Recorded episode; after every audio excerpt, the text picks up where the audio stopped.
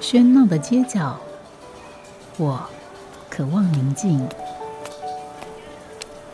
背上优雅，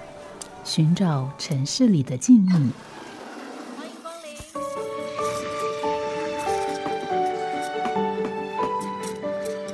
临。一杯拿铁问候，我们在书里相遇。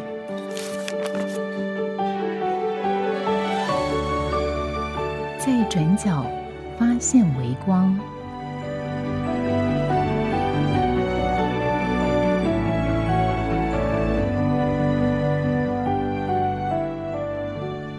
欢迎收听今天的《在转角发现微光》，我是主持人吴嘉恒。在今天的节目里面，我们邀访到的是哈佛书店的张志清。那我们先跟志清打个招呼好了。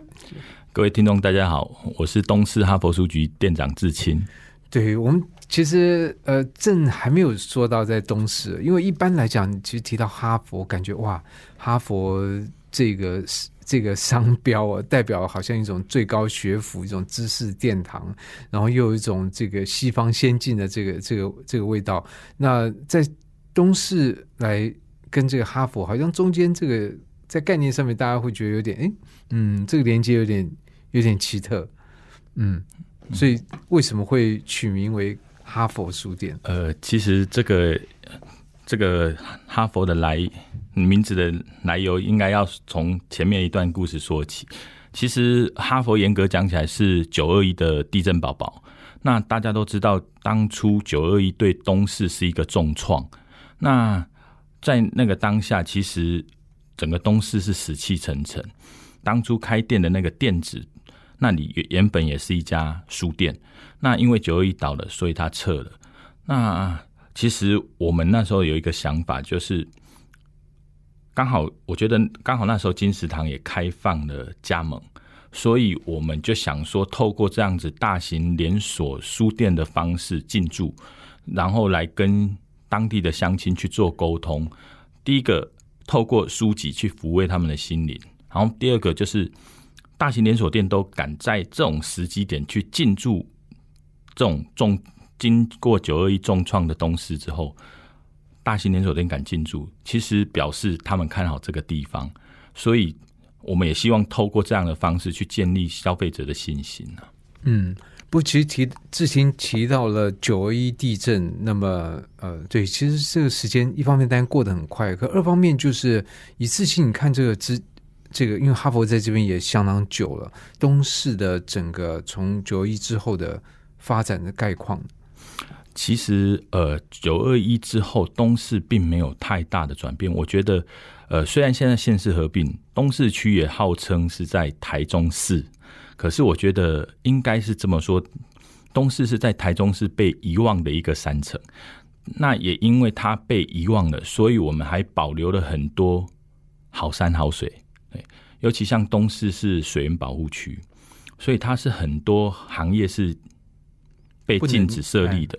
所以才能够完完全就是我们的空气、我们的水质都可以完整的保存下来。嗯，所以这个等于说一有这样一个自然的，我们说它的也是条件的优越，可二方面也正是因为它离远离了这个。台中这个市区啊，有一段距离，所以在有一些可能呃发展上面，是不是这些东西就会比较受到限制？哎，是的，其实，在尤其呃，我们一般现在讲的城乡差距，大部分都是提到教育，可是大家都忽略了一点，其实书店这个部分，其实它也有城乡的差距。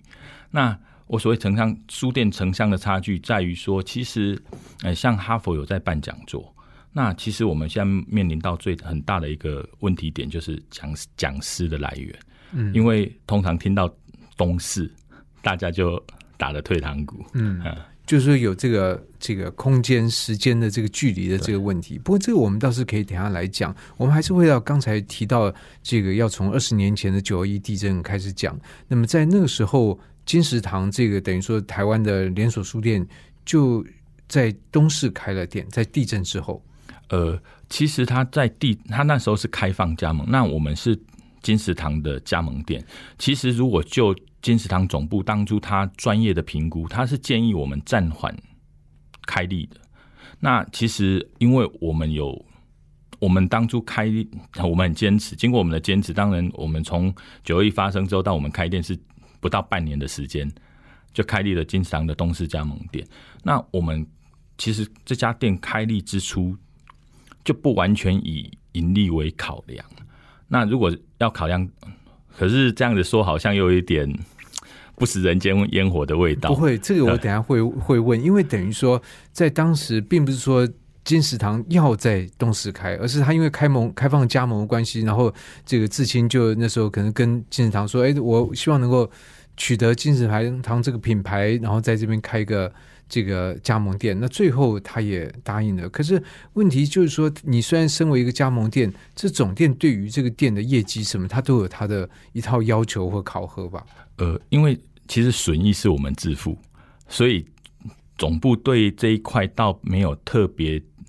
对业绩上面并没有特别的要求。当然，他也会去关注了。那其实我们当初这家店我们开设的目的，我们主要着眼点，我们把它定位就是在于东市的，把它当成是东市的一家图书馆，私人图书馆。虽然东市当初也有图书馆，可是因为早期在县市合并之前，东市是属于台中县。那就台中县，其实在台湾来讲是一个贫穷的县县市，那它并没有太多的资源，所以我们当初我们会这样子去定义。就是希望把自己的书店把它定位为私人的图书馆。那这样的一个结果，跟东市的乡亲的互动的状况，他真因为图书馆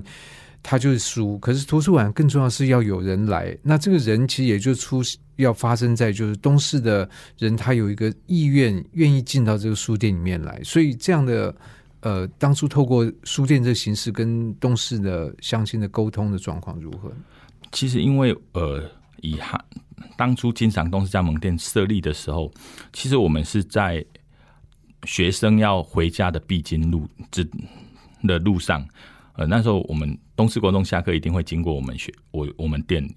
那其实我我们看到很多，其实我觉得我们的当初开店之后，我发现我们有点变成托儿安亲的地方，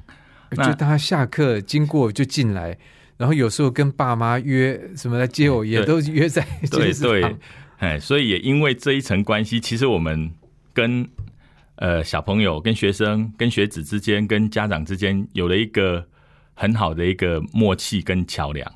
对，其实像呃，我从开店到现在十九年了，我们的第一代的，我当初刚开店第一代的学生，其实现在已经研究所毕业，在教书两三年，他们。其实这种情感很特别，我觉得这是开书店特有的那种情感。他毕业之后，他只要回到东市，他就会来店里面走走看看的。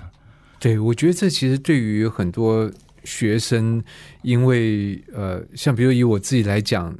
就我在新竹念高中，那这时候这个水木书院。这那时候其实叫学府书院，那这下课我们出去吃饭干嘛都会去那边晃，所以那个感情是不太一样的。而这样哈佛这样一个状况，呃，也就好像回到一个比较大家概念里面这种传统的书店，就是它有卖书籍，也有卖参考书，也有卖文具，那它就是一个像杂货店一样的。这个地方你会常常的去，所以在最先呃自行开这个金商加盟店是扮演这样一个角色吗？呃，不会演。其实以因为以东市它是属还是属于比较学区学区型的那种方的店型。那因为学区，所以我们必须要满足学子的需求。那当然除了书之外，当然不不免不外乎文具用品。这一些东西我们都也得要供应，甚至连美劳用品都必须要供应。对啊，常常做必报啊，你需要买一些东西啊，都需要。所以在在这个这个阶段，那是属于金石堂的这个加加盟店的阶段。还是嗯，那后来是就是怎么样会从金石堂转到现在哈佛呢？以及又在什么时间点有这样的转换？呃，其实我们从九诶八十九年加盟金石堂。然后到我退出金堂，我是九十六年的时候退出金石堂。那其实呃，退出金石堂主要的一个很大的原因，是因为毕竟金石堂它是连锁体系，那全盛时期它是超过一百家。那因为我们东市是属于比较被遗忘的三层，所以我们的需求我有我们的特性在。那我们跟总总部建议，通常不会被采纳，因为毕竟那是可能属于单店的一个需求。所以因为这个样的模式，所以我一直觉得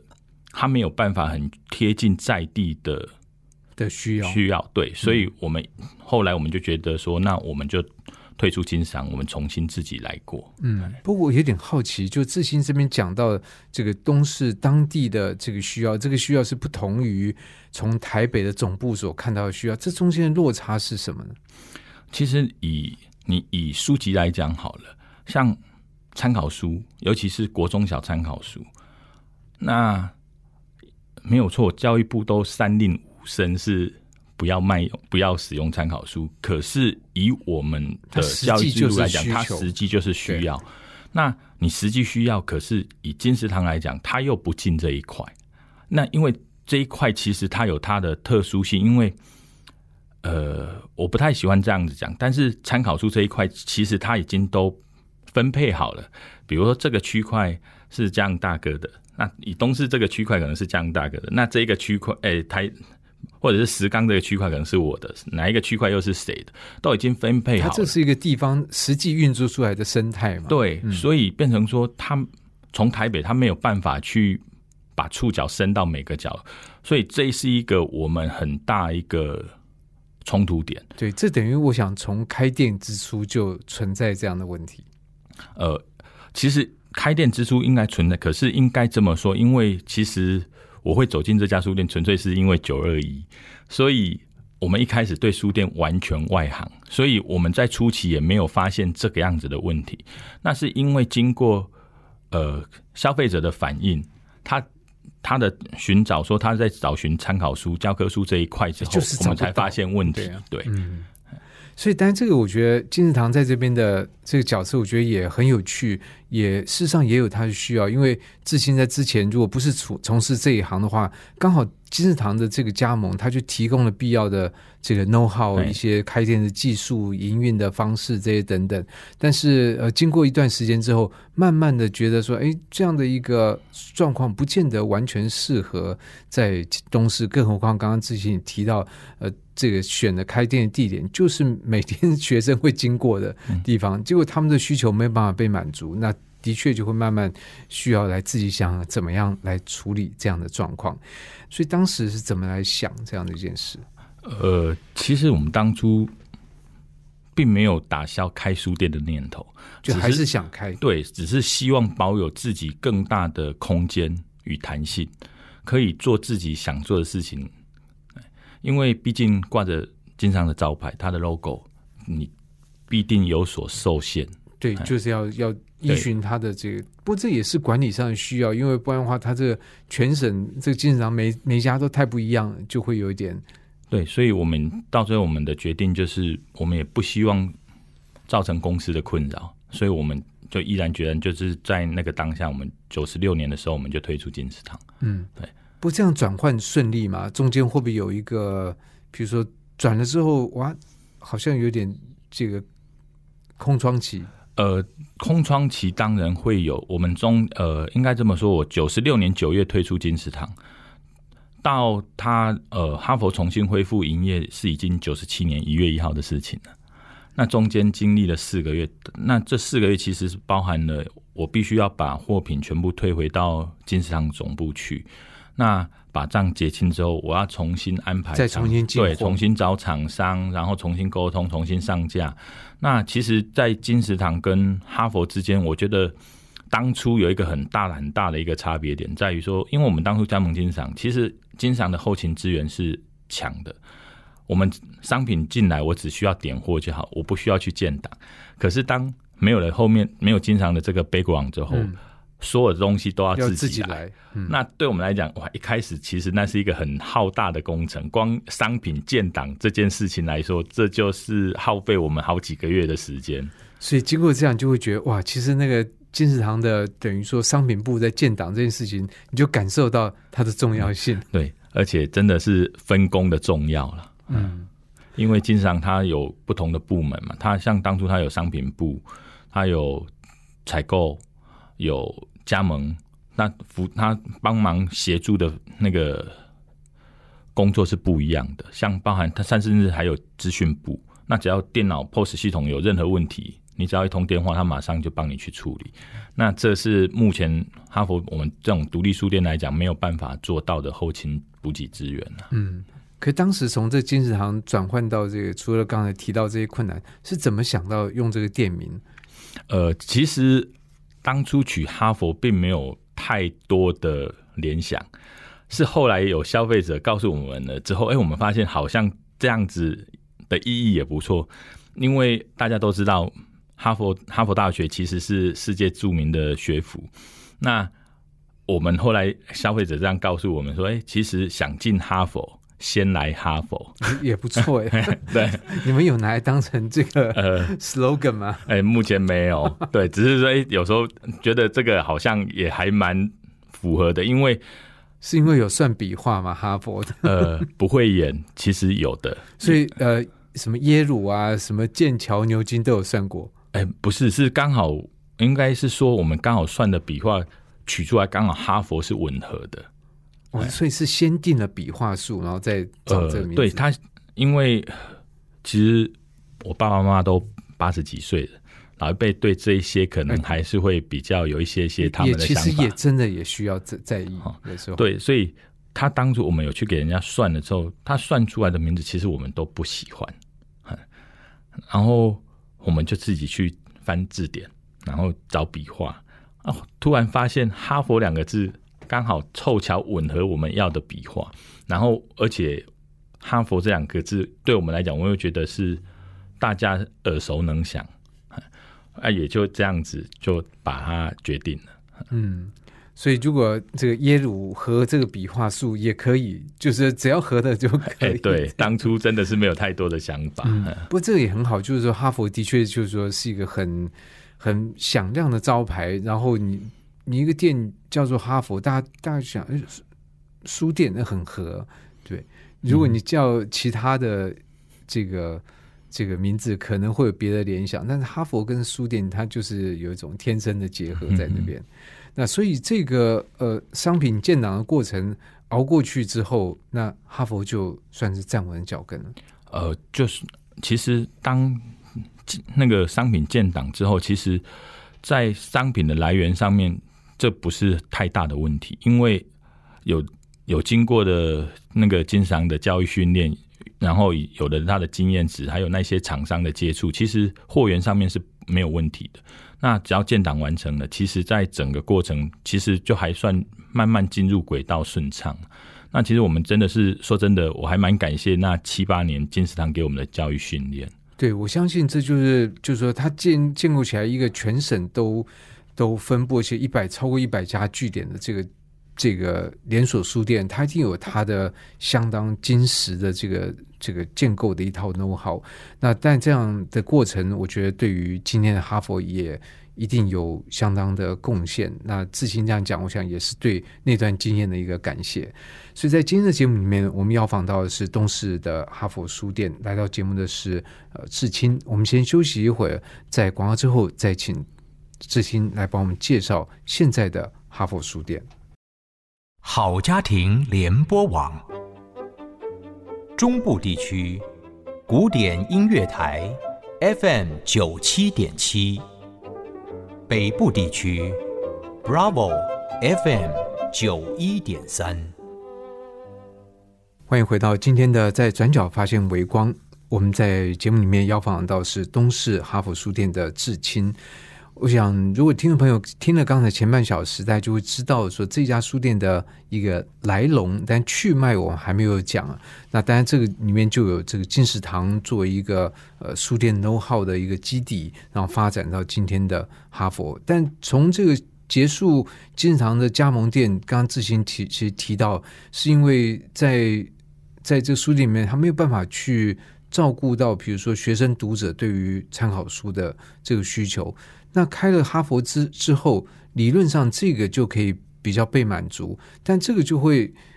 回到我们之前提到，就是说比较像是一个传统的书店，他卖书籍，他在学校附近，他卖参考书，他卖文具。那是什么样的一些因素使得哈佛不同于我们刚刚所提的这比较传统的书店？呃，其实我个人这样子去把独立书，我们所谓的独立书店这样子去定义，其实呃，把独立书店大概分为三类。第一类就是我们所谓的传统的独立书店。那传统的独立书店，它几乎是包山包海，只要学校会用到的东西，在书店都可以找得到。好，那哈佛应该是算介于第二代之间，第二代那。最新的这种独立书店，就是目前您大家所坊间可以看得到的这些特色的独立书店，他们可能透过他们的选书，然后做透过选书跟消费者去做沟通，跟读者做沟通，让读者知道这家店的特色是什么，他想要表达的意涵是什么。那至于哈佛，我我说是基于传统跟嗯新潮。最新的那种独立书店的特色独立书店之间的第二代的原因是，第一个，呃，我们是以书为主的，还是以书为主的书店，但是因为我们所处的区域，其实我刚刚有提到，东市一直是被遗忘的三层，不要一直讲被遗忘的，其实那 在这一块，其实因为区域属性的问题，所以我们一直把它定，希望把它定位在。图书馆更多元，让方便消费者、读者，他可以方便取得他任何他想要的书籍。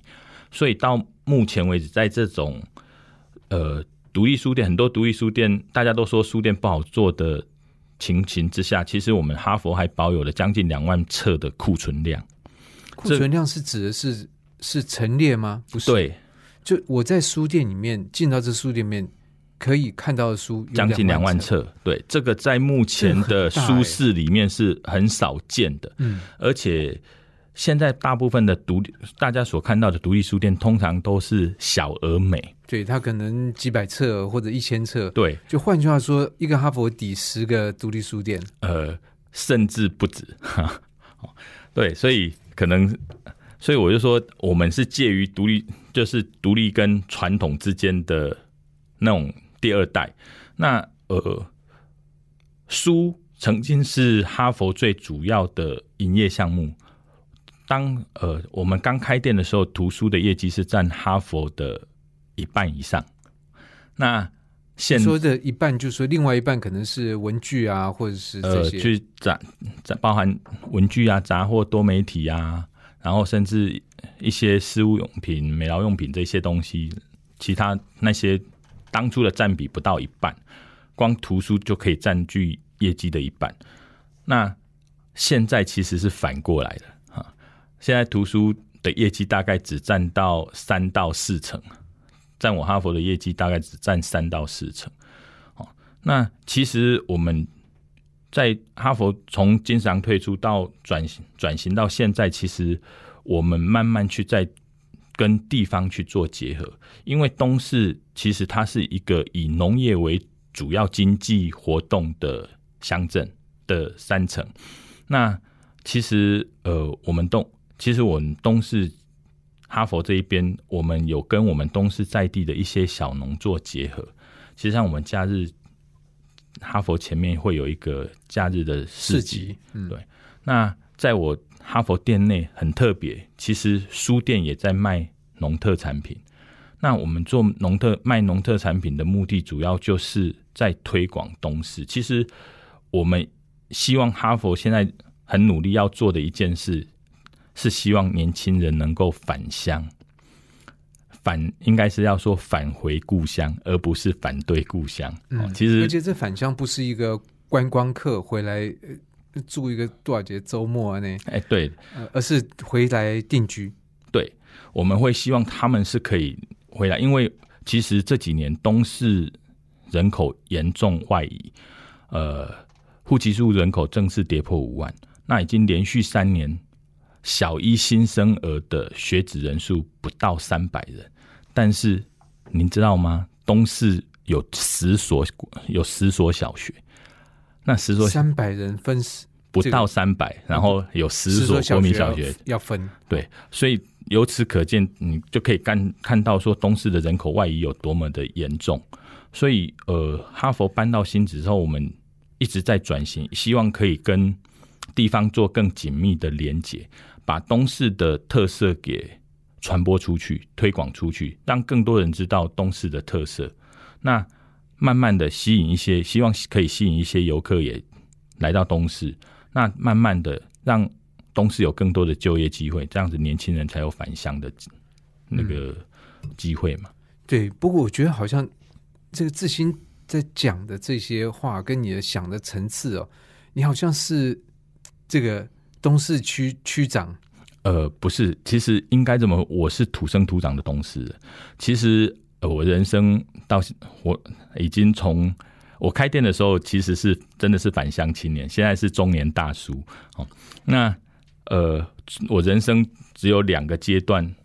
短暂的离开东市，第一个求学阶段离开两年，然后另外一个是当兵入伍当兵也是两年。除了这四年的时间我不住在东市之外，其他的时间我都是住在东市，所以其实东东市其实我跟东市这一块土地其实是有相当的连结性，对这一块土地是有非常深厚的感情。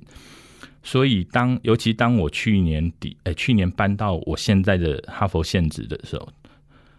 我很感慨，因为东我现哈佛现在的县址很特别，它是在东市的美食街里面，整条街都是卖小吃，就只有我一家不是。哦，所以很那当初我进去，我就看到很多呃，其实东市还有一个很特色的地方，它有一个很美，应该是说台湾很美的一个自行车步道，东风绿廊。那很多的游客会骑脚踏车骑到东市，然后会到美食街去吃吃小吃。可是吃完小吃，他不会在东市多做停留，那让我觉得其实是很可惜的。那他没有在东市多做停留，其实对东市在地的经济发展其实是有限的。那你相对的这样子的时候，其实你是没有太多的就业机会，相对的你也留不住年轻人。所以，其实我们搬到新址之后，刚好有一群志同道合的朋友，其实我们就这些都是算是艺文界的朋友，他们大家都有自己的特殊的才能，比如说像我们市集里面有做皮雕的，然后有做羊毛毡的，有做环保素材的，然后甚至有一些用画的刺青，然后有一些做法手工法式的，点点的的这些的不同的领域的那个艺文界人士，其实我们就组合成了一个文创市集。那我们就是希望透过这样的模式，吸引消费者、游客能够驻足停留，甚至我们最后还接加入了我们在地的街艺。对对，所以这个我觉得自行这样讲，我就比较心里面更清楚，因为你刚刚其实提到把书店作为一二三代的这个这个区分呢，那你说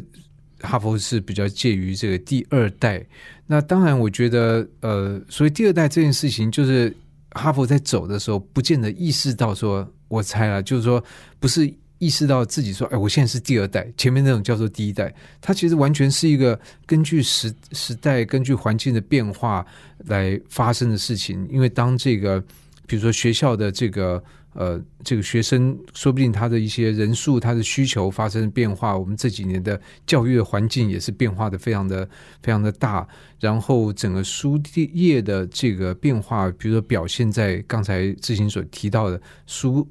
这个图书销售占比的一个一个改变呢，那这都使得这个书店它要生存下去，它必须要有所调整。可是另外一方面，我在这里面又看到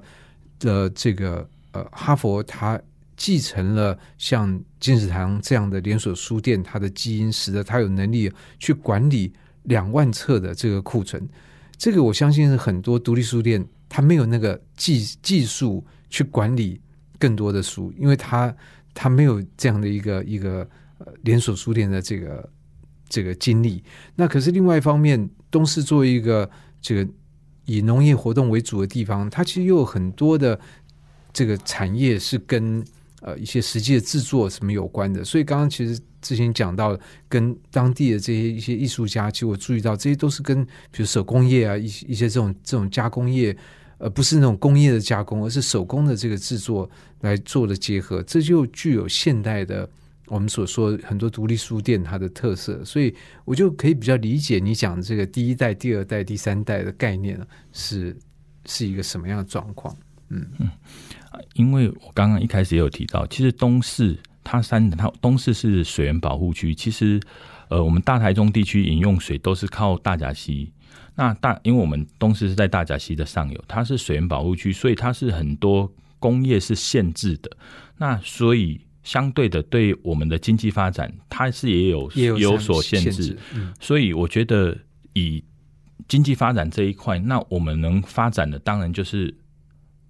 软软实力，比如说译文的东西，或者是观光的东西，这些无烟囱工业。那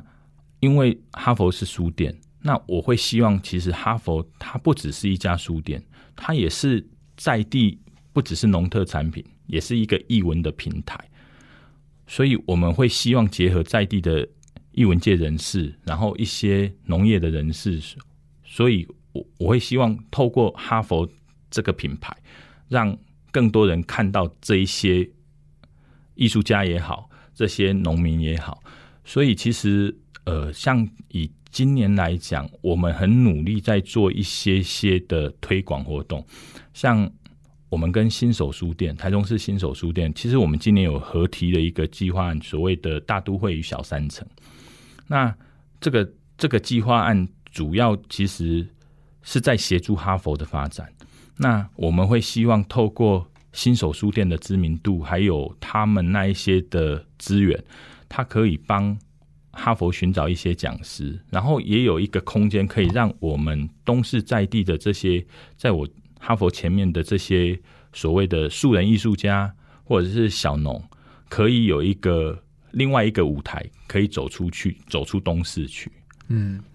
所以我觉得这样的一个状况，就使得呃，我觉得至今在讲的是，希望哈佛变成很多外地人可能要认识东市的一个。一个橱窗，一个管道，我们从这个书店，它实际上就可以看到关于东市的种种种。那对于东市很多的在地人来讲，这是可以透过哈佛把有一些属于在地的东西向外输出，或者说让更多人去认识到。我觉得这其实是书店的一个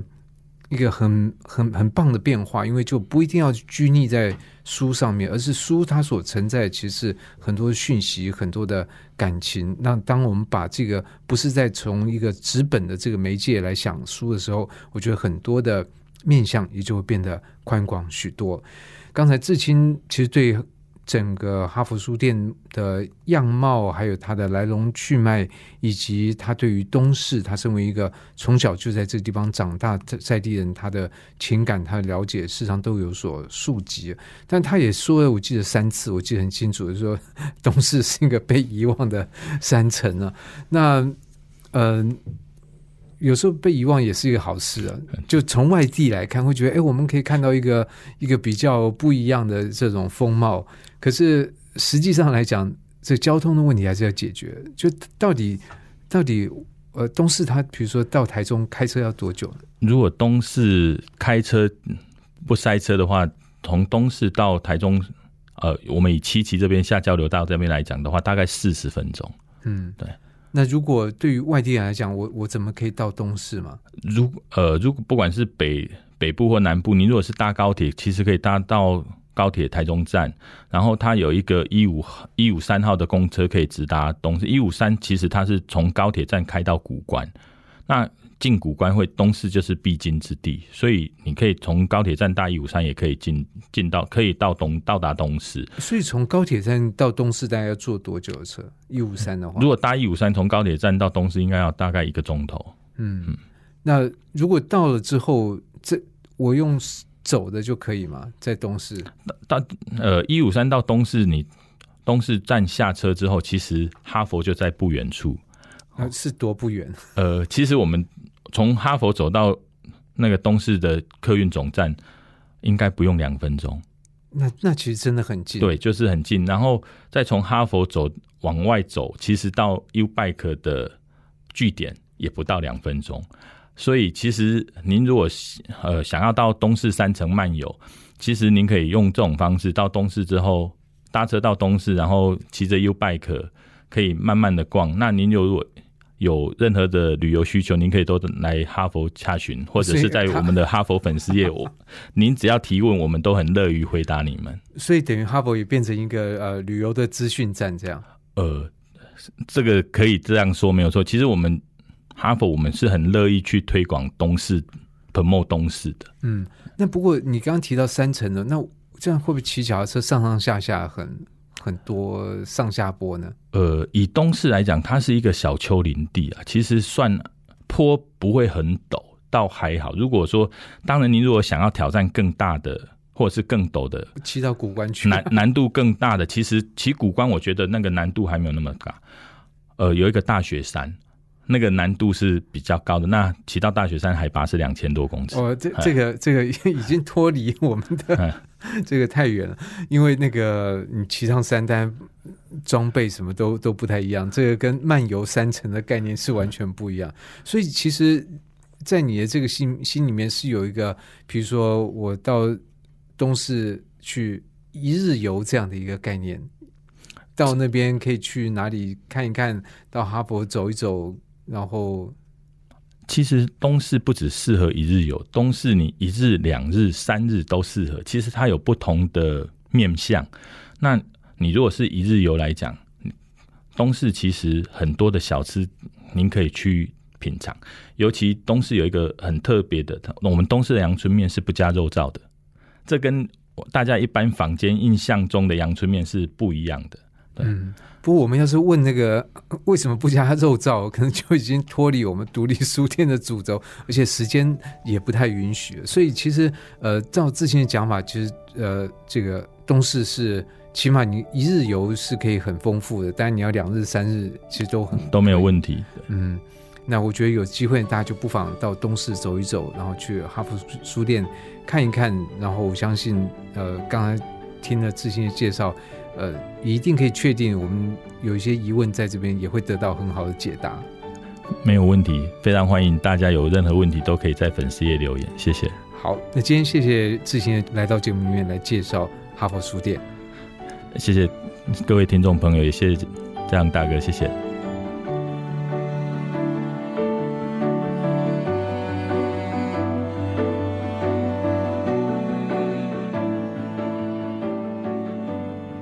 谢谢您的收听。如果您喜欢今天的内容，欢迎在 Apple Podcast 评分留言，告诉我您的想法。我们下集再见，拜拜。